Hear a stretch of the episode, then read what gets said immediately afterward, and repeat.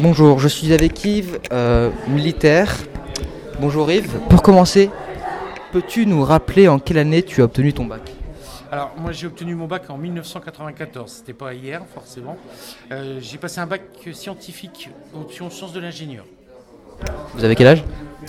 Pardon Vous avez quel âge? Ah, j'avais 21 ans. À l'âge, j'ai 48 ans. La personne, je crois, la plus âgée du tout ici. Ah, c'est possible, oui. Euh, quel lycéen étiez-vous? Pas exceptionnellement motivé par les études, mais l'envie de devenir militaire très rapidement après l'obtention de mon bac. Avec le recul, étais-tu bien préparé à ton entrée dans le supérieur? Si oui, pourquoi? Sinon, qu'aurais-tu fait autrement? Alors, moi, j'avais pas du tout l'envie de faire d'études supérieures. Euh, mon projet était déjà euh, préparé euh, longtemps à l'avance, Voilà, tout simplement. Ok. Quel a été votre parcours depuis le bac? Alors une fois que j'ai passé le bac, j'ai passé les sélections de l'armée de l'air et de l'espace. Donc ça, ça s'est fait à l'automne 94 et en janvier 95, je suis rentré à l'école des sous-officiers de l'armée de l'air et de l'espace pour une formation militaire puis une formation professionnelle. Comment s'est passée votre première année après le bac? Où étiez-vous? Alors à la sortie de l'école, j'étais affecté euh, en Lorraine, à la base aérienne de Nancy. Et puis j'ai fait toute la formation parce qu'il y a la formation théorique et après il y a ce qui se passe réellement sur le terrain et ce qu'on a besoin d'apprendre en unité. Donc c'était une année euh, assez intense de formation. Est-ce que ça a été facile et qu'est-ce qui a été compliqué? Non, ça n'a pas été facile parce qu'on apprend des choses chaque jour, parce qu'il faut maîtriser la difficulté, il faut s'adapter au contexte.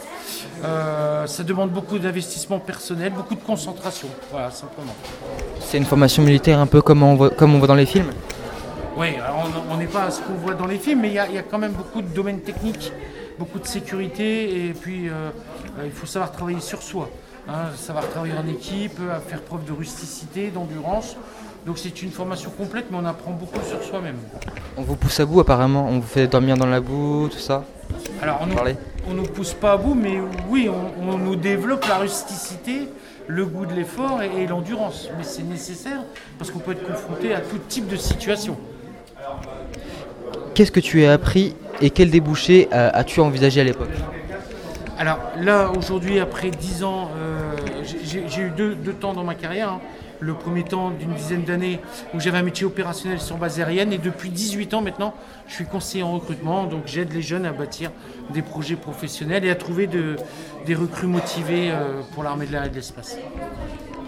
Quel conseil donnerais-tu aux lycéens d'aujourd'hui pour s'orienter et faire le meilleur choix? Alors si on veut devenir aviateur, il faut bien sûr bien travailler à l'école, hein, bien travailler toutes les matières, euh, être sportif et puis bien réfléchir à la condition militaire. Est-ce que je suis fait pour être militaire? Est-ce que j'en accepterai les contraintes? Euh, Voilà, être rigoureux, sérieux et venir prendre ces renseignements euh, bien avant l'obtention du baccalauréat. Tout est dans le mental. Oui, dans le mental, mais on demande aussi beaucoup d'efforts, beaucoup d'efforts physiques et intellectuels. Merci.